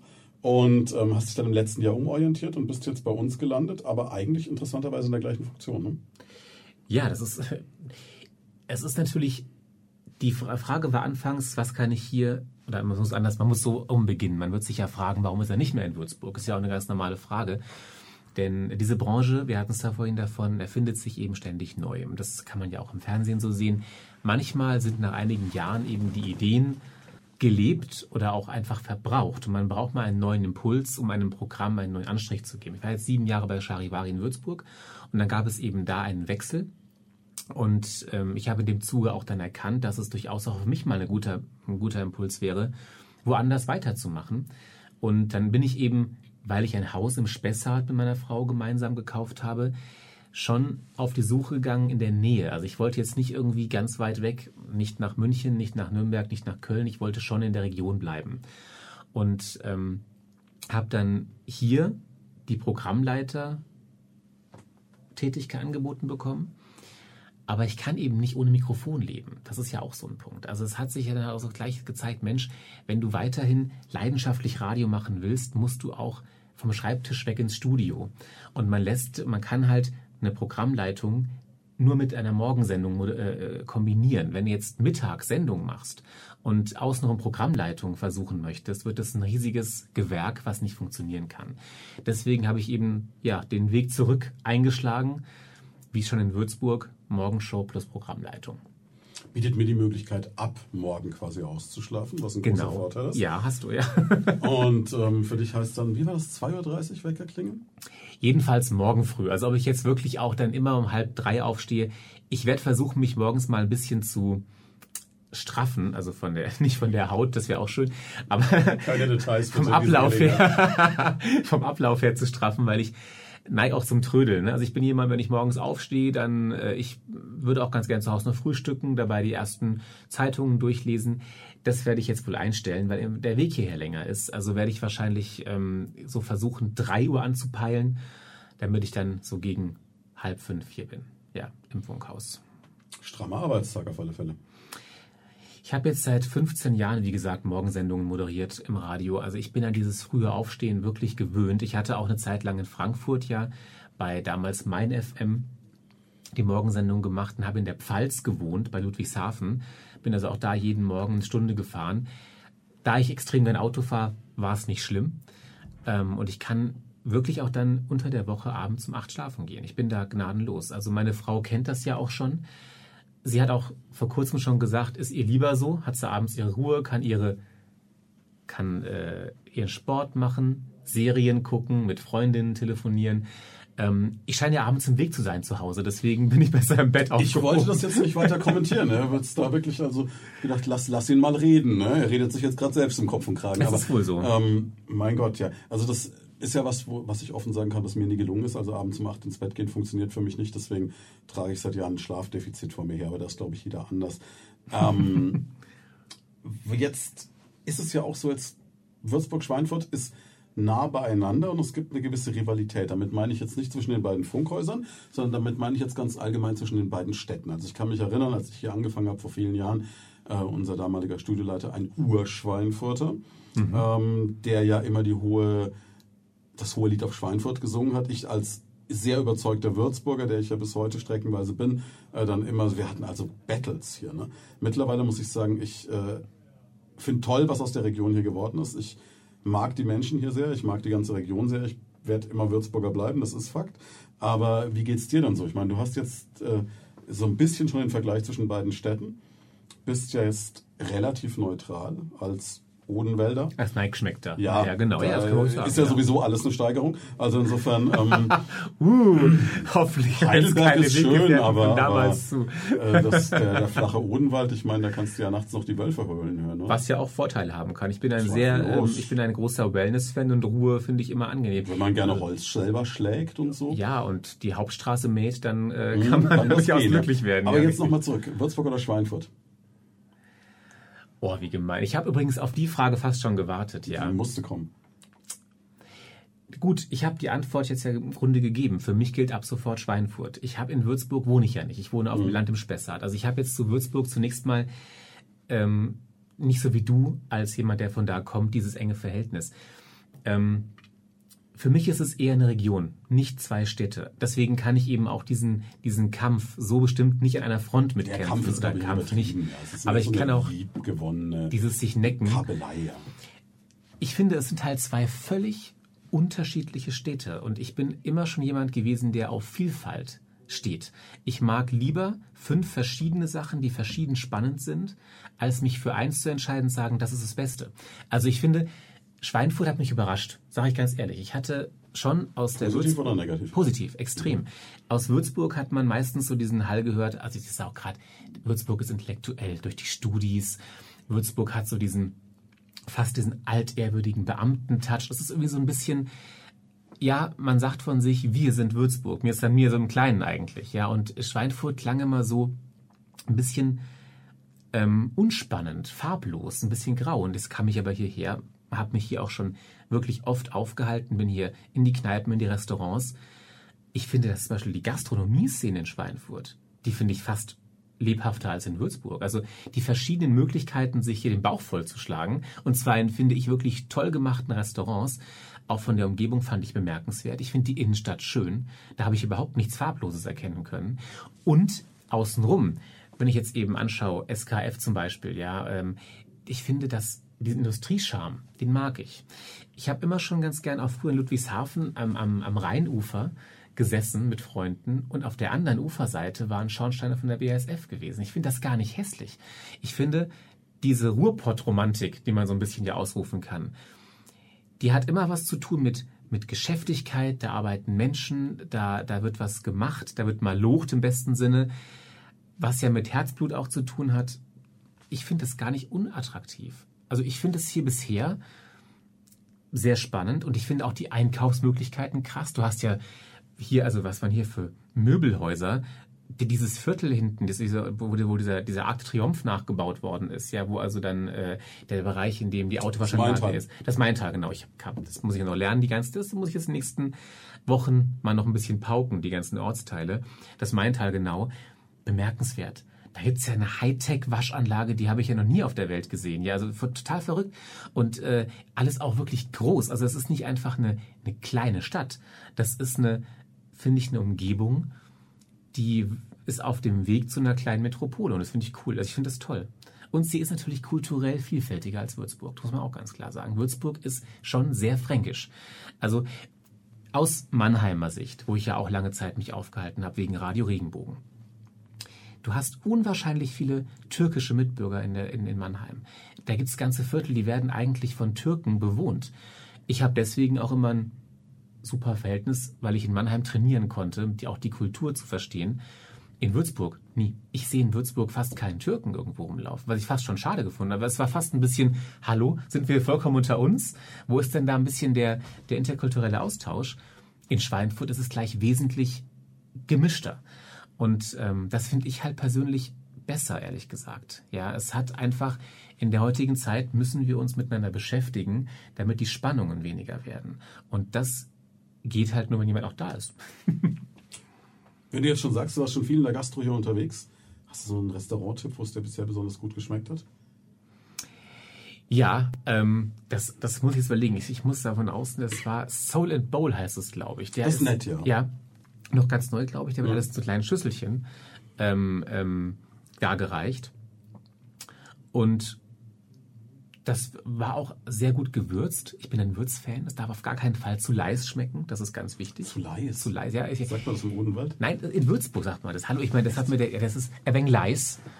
Schmeckt ich, ich kann kein Fränkisch, ich bin da völlig raus. Ja, ich habe das durch meinen lieben Kollegen Elmar Marquardt gelernt, ein bisschen. Ja, der okay, Elmar der, Marquardt, der isst gern, ja. Ein Urgestein, ja, und auch ein, ein äh, unerbittlicher Franke, ja, muss man sagen. Also der, der sagt ganz klar, hier ist die Welt zu Hause aber ähm, eben ein, ein Mensch mit einer unglaublich intensiven Persönlichkeit, der hier zu Hause ist, der seine Heimat ein Stück weit verehrt, was ich gut finde. Und ich habe von dem viel lernen können. Auch Aveng Leis war dabei gewesen. Also jedenfalls Soul and Bowl war nicht zu leis. Und dann gibt es diesen tollen Gewölbe-Italiener. Das ist, glaube ich, das A, A, Aposto, äh, Aposto glaube ich, heißt das. Allein schon die Atmosphäre da unten finde ich großartig, fand ich total gemütlich und ähm, die hatten so eine Spaghetti-Variation, die sehr scharf war. Ich glaube, es hieß sogar wie hieß es denn? Ähm, die hat einen ganz witzigen Namen gehabt. Spaghetti, was wie Torero, irgendwas in der Art. Also irgendwas, wo man schon ablesen konnte. Es wird jetzt Spanische Spaghetti. Stimmt, da war es nicht italienisch. Ertappt. Das war es auch, glaube ich, nicht. Gibt es ein ähnliches aus dem Italienischen, was für Schärfe steht? Mm. ich weiß es jetzt ehrlich gesagt auch nicht, aber gut. War jedenfalls scharf. War auf toll. jeden Fall, auf jeden Fall schon gut italienisch gegessen, schon gut äh, bisschen Fusion Food modern gegessen und es gibt hier in der Region ja noch tausend Möglichkeiten. Ne? Ähm, was wir noch nicht abgeklärt haben, Bier oder Wein? Ich bin Antialkoholiker. Ich trinke generell keinen Alkohol. Also ich bin, äh, ich würde beides nicht sagen. Okay. Ja, es, nein, jetzt kommt. Oh, oder Light oder Cola mit Zucker, mal, was fragt man denn da? Sie müssten kurz den Blick sehen von Blackie, der jetzt gerade so Fragen scheint. Ähm, nein, ich wollte jetzt nicht über das Gab's mal ein Programm reden oder so. Ist alles gut. Gab's mal ein Und über Problem? die Zeit in der Psychiatrie. also ich habe wirklich einfach irgendein Enzym nicht, das mir Alkohol schmeckt. Ich weiß auch nicht, was es ist. Hast du also, denn sonst irgendwelche Laster wenigstens? Ja, pff, Laster. Oh je. Ich, also ich, wie schon, ich bin Schokoladenfanatiker. Okay, ich kann. Fast Food sehr gut essen. Also Ah, McDonalds oder Burger King? Eher McDonalds. Eher McDonalds, ja. Da sind die Burger praktischer zum rein äh. Okay. Subway finde ich ganz toll. Lange Sandwiches mit ganz viel Soße drauf. Five Guys ist jetzt nach Deutschland gekommen. Was Gibt es ist aber erst in Fra- einen der bekanntesten amerikanischen Burgerketten. Nie in Gab's in den Amerika 80er noch nicht. Ja, ne- aha, dann Kam Erbe der erklärt. Goldenbox nicht vor. Ja, da musst du ja da gar nicht fragen. Also ich, ich kann, kann ich es ja gar nicht kennen. Nee, aber das mag ich ganz gerne. Also lastertechnisch Fastfood, Schokolade, ähm, Wein, Vibe, Gesang. Also Wein ist Vibe. raus. Gut, ja. Ich bin bei dem Vibe, jetzt bin ich aber im richtigen Vibe gelandet. Ne? Also okay, ich meine, dann, das ist ja, dann ganz klar, klammern wir das das ist aus, dann raus. du- sonst wird's böse, ja. Aber mit äh, Getränken, also wenn du mir, dann, wo du gerade gefragt hast, Cola, ja Mhm. gerne, Zero, ne? also das ist, äh, oder Light ist im Grunde egal, das normale nicht ist mir zu süß. Also mit dem normalen Zucker drin mag ich es gar nicht so gerne. Und wenn ich wirklich mal ein paar Kalorien tanken kann, es mir mal erlauben darf, eine große kalte Spezi. Finde ich auch ganz toll. Kalorien tanken. Wir müssen dich auf eine Sache ansprechen. Da kommst du jetzt nicht drum rum. Wenn jetzt jemand überlegt, wie sieht der Kerl aus, den ich gerade im Radio höre, dann kann man sagen, wenn Sie vor einiger Zeit den Greinbergknoten runter in Richtung Berliner Ring gefahren sind, ist dieser neue Würzburger Hotelturm da. Und da hängt auf der linken Seite immer so ein Typ mit nacktem Oberkörper, der so seine Hose weggehalten hat, weil er angeblich ganz viel Gewicht verloren hat. Ja, angeblich. Das ist wirklich so gewesen. Ja, das waren also ähm, die Schweinfurter Straße, ja, das ist Die ja sogar passend zu Primaton in Würzburg. Da, hat, da gibt Und es auch noch eine Ampel davor, dass man noch immer anhalten musste. Das hing ja auch nicht weil da Leute zum Lidl abbiegen Ja. wollten. Das war alles eiskalt kalkuliert. Ne? Also Mhm. ich hatte mit einem Stoffwechseltherapieprogramm, ja, also das klingt jetzt ein bisschen komisch, ähm, da habe ich abgenommen. Und zwar hatten die bei uns bei Radio Charivari Werbung geschaltet für diese Stoffwechseldiät und gesagt, hier können Sie ohne zu hungern abnehmen. So, und dann haben uns einige Hörer angerufen und gefragt, sag mal, ihr habt da so eine Werbung laufen, stimmt das denn? Könnt ihr uns was dazu sagen? Und ich fand es toll, dass die Hörer uns das Vertrauen geschenkt haben und von uns wissen wollten, ob das geht. Und ich habe dann gesagt, gut, dann ähm, testen wir es einfach mal. Ich hatte damals 103 Kilo gewogen, was bei 1,86 geschönter Körpergröße und 1,83 realistischer Körpergröße zu viel ist, definitiv. Je nach Frisur wahrscheinlich, die Körpergröße. ja, die Haare. Ich habe zum Glück keine Haarausfallprobleme. Ich kann auch ein bisschen schummeln mit der, mit der Höhe der Haare. Stimmt? Darüber will ich nicht sprechen. Können wir gerne noch im Anschluss tun. Aber jedenfalls habe ich dann damals beschlossen, 103 Kilo sind therapiebedürftig und habe dann diese, diese Diät gemacht und 17 Kilo abgenommen, tatsächlich. Die sind also auch verbrieft und nachgemessen. Und ich habe dann der, dem Therapiezentrum erlaubt, dass wir da ein Foto von machen. Und dann kam die Frage, Mensch, du, diese Wand, die wir hier bei unserem Studio haben, die können wir gerne mit einem Plakat behängen, die gehört uns. Wärst du bereit, dass wir dann da das Foto von dir, das Nachher-Foto draufdrucken? Und ich habe dann so ganz ohne nachzudenken gesagt, ja klar, kein Problem. Woraufhin das Ding, glaube ich, hing vier Monate oder sowas oder fünf. Gefühlt länger und du warst, glaube ich, äh, wie der Koloss von Rhodos über der Stadt gehängt. Also es, ich glaube, wie hoch warst du? Acht Meter oder so? Das Plakat hatte eine Größe von, von äh, 8 mal 5 Metern, ja. Es war also knapp 40 Quadratmeter. Präsent, könnte man sagen. Also groß wie eine normale Studentenwohnung war Daniel Pesch über der Stadt gehangen. Das wäre ja in Würzburg eine Größe, die würde man sich wünschen für Studiewohnungen. Gott, die müssen ja teilweise unter einem Etagenbett kochen. Also die haben, die haben nicht mal 40 Quadratmeter. Meine Wohnung hatte, die ich in Würzburg eine Zeit lang sehr schön übrigens bewohnt hatte, 36 Quadratmeter nur gehabt. Also ein Apartment, aber sehr schön am Stift Haug. Hm? Da muss Das ist- sagen, Ist natürlich praktisch zum Funkhaus gelegen, ja. Genau, ich musste nicht lange laufen und die war sehr winzig. Ja, Also das Plakat war Ich größer. finde das stimmt. 36 Quadratmeter toll. Ich habe auch ein Zimmer, das 36 Quadratmeter groß ist in meiner Wohnung. Wo wir schon beim Thema Gewichtsabnahme und äh, so sind. Du bist jemand, der aber auch so, äh, sagen wir mal, da kommen wir noch zum Laster, das du glaube ich noch nicht angesprochen hast, so durchaus ein, ein Auge für Mode hat, für Accessoires und so. So ein bisschen das Luxustierchen, kann man das so sagen? Hm. Luxustierchen finde ich ja schon sympathisch. Meine Kollegin Monique Martin von Radio Charivari, die ich immer wahnsinnig gern mochte, weil sie eine unheimlich unheimlich ehrliche Haut ist. Ganz toll, hat immer, hat immer Nobel-Robert gesagt. Der Nobel-Robert. Habe ich ja schon eingangs vorhin so ein bisschen auch zugegeben. Also ich habe eine Schwäche, ja, für die schönen Dinge des Lebens. Also nicht nur für die schöne Frau, für das gute Essen. Ich habe auch eine Schwäche für schöne Hotels. Also ich halte mich unheimlich gern auf in schönen Hotels, in denen man morgens ganz ausgiebig und groß frühstücken kann und dann am Schwimmbeckenrand ähm, Zeitschriften lesen kann. Und ja, ich habe auch eine Schwäche für teure Autos. Also ich kann mir halt nicht jedes, was ich jetzt gerne hätte, leisten, aber ich arbeite darauf hin, mir eins zu kaufen, was ich möchte. Und ähm, für Klamotten, also ich bin bestimmt jemand, ich habe es wohl von meiner Mutter ein Stück weit, der ähm, auf sowas schon ziemlich guckt. Ich bin jetzt nicht markengeil. Ich habe gerade ich einmal so äh, abgescannt, aber es ist jetzt auch kein No-Name-Produkt an dir zu finden gerade. Also No Name. Bei den Socken bin ich mir nicht letztlich sicher. aber wir können kurz gucken. Die haben, glaube ich, irgendwo Kein ein Loch. sichtbares Logo, ja. Die haben aber Okay. ein Loch irgendwo, ein, also oben dran, hier Mhm. irgendwo von dem Schildchen, wo es dran hing. Und ähm, ohne jetzt irgendwie allzu äh, frivol werden zu wollen, ich trage auch nur H&M-Unterwäsche. Also die ist jetzt auch nicht wirklich von irgendeiner Calvin Klein. Muss aber auch sagen, dass so, so, so Nobelunterwäsche mit so einem tollen Schriftzug auf dem Bündchen kommt halt nur gut, wenn man einen Sixpack-Bauch vorweisen kann. Das kann ich halt nicht. Aber du hast doch jetzt diese Stoffwechselnummer Ja, aber ohne Training, ohne den Bauch, der danach dann einfach draus. Ich habe nach wie vor einen Naschbrettbauch. Ja, muss Das man heißt sagen. also, man kann sagen, diese, diese Abnehmnummer funktioniert, aber äh, definiert äh, ist dann doch Fitnessstudio. Ja, und ich bin nicht definiert. Also ich bin, und vielleicht mag das auch der Punkt sein, ich war, seit ich 14 war, nicht definiert. Deswegen ähm, trage ich dann eben Klamotten, von denen ich hoffe, sie, sie ähm, Kaschieren. kaschieren. Das ist übrigens hier so eine Jeans, die aus Jogginghosenstoff gemacht ist. Die heißt Jog and Jeans. Da habe ich ganz verschiedene, viele von, von denen. Die trägt sich halt ultra gemütlich, aber schaut trotzdem angezogen aus. Jeans aus Jogginghosen. Ja, man kann die voll schön rum. Das ist, einfach so eine richtige. Das, ah, Frauen kennen das schon seit ganz vielen Ach, Jahren. das ist das, wo, wo man so beim Herrenausstatter sagt, da nehmen wir mal für Sie was mit, ein wenig Stretch. Wengstretch. Hm?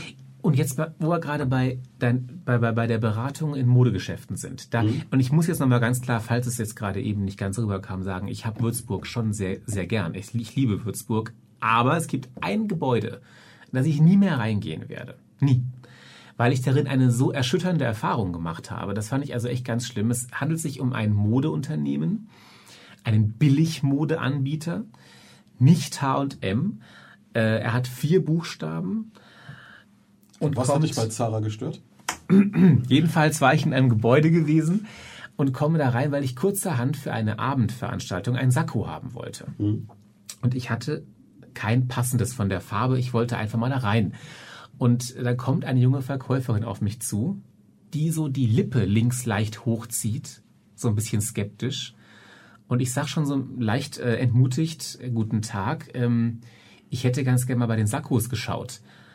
Und dann sagt sie, ja, aber also erstmal schon mal so nicht in ihrer Größe und auch eher nicht für ihr Alter.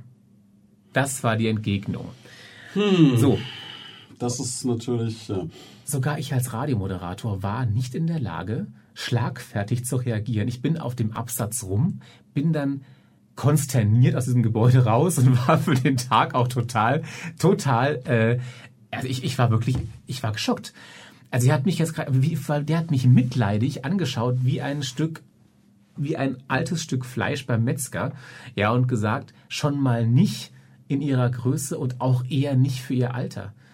Also, ja. Und da blieb dir dann auch nur an der Ecke von Würzburg, blieb dir noch die Übergrößenabteilung vom Kaufhof.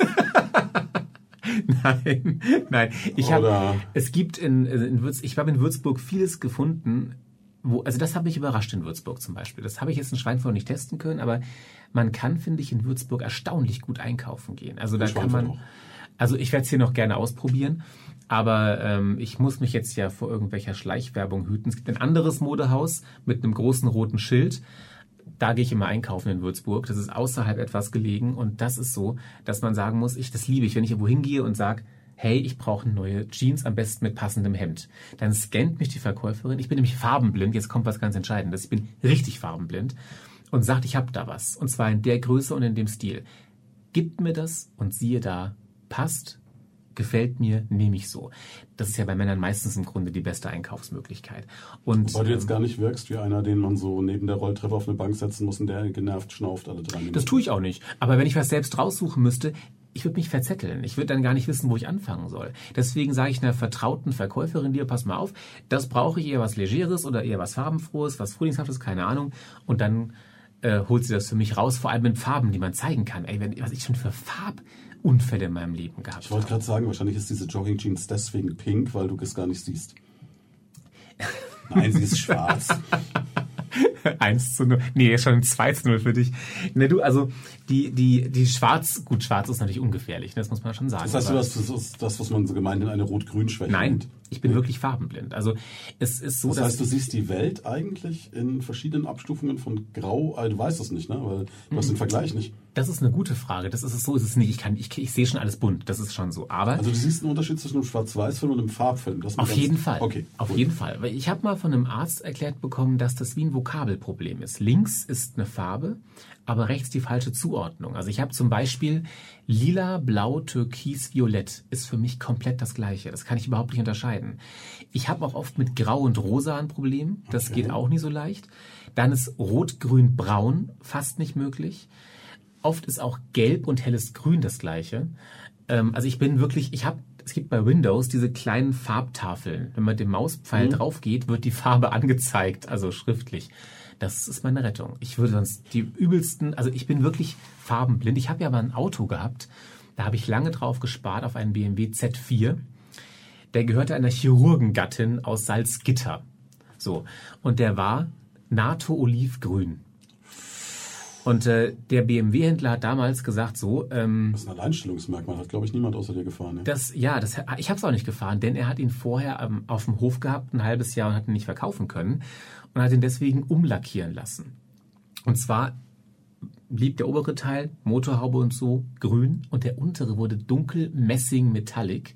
Dazu gab es dann graue Felgen und einen hell beigefarbenen Innenraum mit Wurzelholzplatten drin. Das klingt total abscheulich. Es war es wahrscheinlich auch, aber deswegen war der Wagen trotz einer hervorragenden Ausstattung sehr günstig zu haben. Also habe ich ihn für einen Top-Preis geschossen, bin stolz damit herumgekurvt und habe mir von meinen ganzen Freunden den, der, den, den, den, die Bezeichnung, das ist dann der fahrende Wald, ja, eingehandelt. Und ähm, wurde, also es gab nur zwei Reaktionen darauf. Die einen hätten sich fast übergeben müssen bei dem, bei dem Anblick von dem Fahrzeug. Und die anderen haben mich gefeiert, dass es ich mich das traue, dieses schöne Auto mit dieser verrückten Farbkombi zu fahren. Ich habe mir den, das Kompliment gar nicht annehmen können. Ich habe es ja nicht gesehen. Für mich war der einfach braun, der Wagen. Fertig.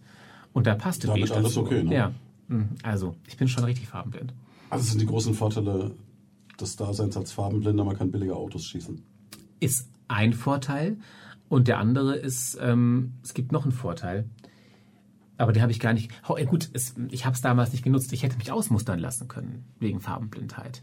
Und hättest dann den Zivildienst nicht gemacht, der dir aber so viel fürs Leben Eben, gebracht hat. deswegen, also ich habe damals, ich habe es einfach nicht gesagt, bin nicht gefragt worden damals.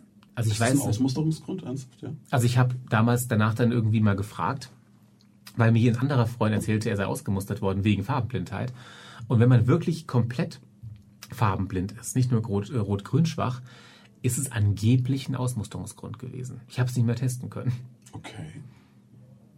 Jetzt haben wir schon über eine Stunde geredet. Jetzt müssen wir mal langsam auch äh, irgendwie, so interessant das Ganze ist, an den Punkt kommen, wo wir, wo jetzt ganz viele Leute sich fragen werden, okay, jetzt haben die da einen neuen bei Primaton, der ist farbenblind, kommt aus dem Odenwald. Okay, das Guckt ist schwierig, ne? guckt Guldenburgs und äh, will aber trotzdem gerne noch ähm, ein teures Auto kaufen und viel Geld ausgeben. Was macht er jetzt bei Primaton? Also wir haben es schon gesagt, Programmleiter, neuer Morningshow-Moderator. Jetzt werden ganz viele sagen, was wird jetzt anders? Was, was ist neu? Was kommt dazu? Ähm, wird die Sendung bunter? Nee, weil er sieht es ja nicht. Jede Sendung wird mit dem Moderator immer anders, ist ja ganz klar. Ne? Also ich meine, ich bin ähm, ein Gegner davon, dass man Dinge verändert, nur um sagen zu können, dass sie danach den eigenen Stempel tragen. Also ich habe jetzt, wir, wir kriegen ja jedes Jahr in der ähm, Radiolandschaft bekommen wir Hörerzahlen präsentiert, an denen wir ablesen können, wie erfolgreich ein Programm funktioniert. Und Primaton wird von sehr vielen Menschen sehr gerne gehört. Also wir haben zurzeit eine gute Quote zu gut Deutsch. Das heißt, dass ähm, die Mannschaft auch schon vor mir hier einen super Job gemacht hat. Warum ich jetzt hingehen sollte und alles irgendwie umschmeißen soll, habe ich nicht gesehen. War auch nicht der Auftrag an mich gewesen. Das heißt, es wird sich also ab morgen jetzt nichts ändern, was jemanden schocken müsste. Es wird sich in der Morgensendung natürlich insofern ändern, dass ich meine Ansprechhaltung einfließen lasse. Und die ist, ich weiß nicht, wie ich sie charakterisieren sollte. Am besten, Sie hören rein. Das muss man sich selbst irgendwie wahrscheinlich ein Bild davon machen, wie man den Moderator findet. Aber ich möchte versuchen, dass wir den Sender weiter auf dem ja auch schon vorhin so ein bisschen besprochenen Kurs halten, dass er immer die Emotionen und die Belange der Menschen trifft. Es ist ja im Wahlkampf so oft gesagt worden, dass man wieder mehr einen Blick für die wahren Sorgen und Nöte der Menschen gewinnen muss. Ist totgetrampelt worden, diese Formulierung. Aber ich finde, dass wir als Sender auch versuchen müssen zu erkennen, was will der Hörer jetzt gerade? Musikalisch, inhaltlich, auch gewinnspieltechnisch. Wir haben ja unsere 500 für 5 Aktion gestartet, wo man eben mit dem richtigen 5-Euro-Schein 500 Euro gewinnen kann. Das ist ein auch für Erwachsene ein nettes Spiel, nichts, was irgendwie albern wirkt, nichts, was irgendwie ähm, ähm, äh, zu schrill wirkt. Wir müssen also echt gucken, welche Menschen hören uns gerne zu und welche Belange haben die. Deswegen müssen wir auch raus. Also ich werde immer versuchen, dass ich da, wo es geht, auch die Menschen persönlich treffe, dass wir Außenveranstaltungen begleiten, ähm, um den Kontakt zu haben. Und dann muss das Programm sich eben genau so aufstellen, dass es den Belangen seiner Hörer gerecht werden kann.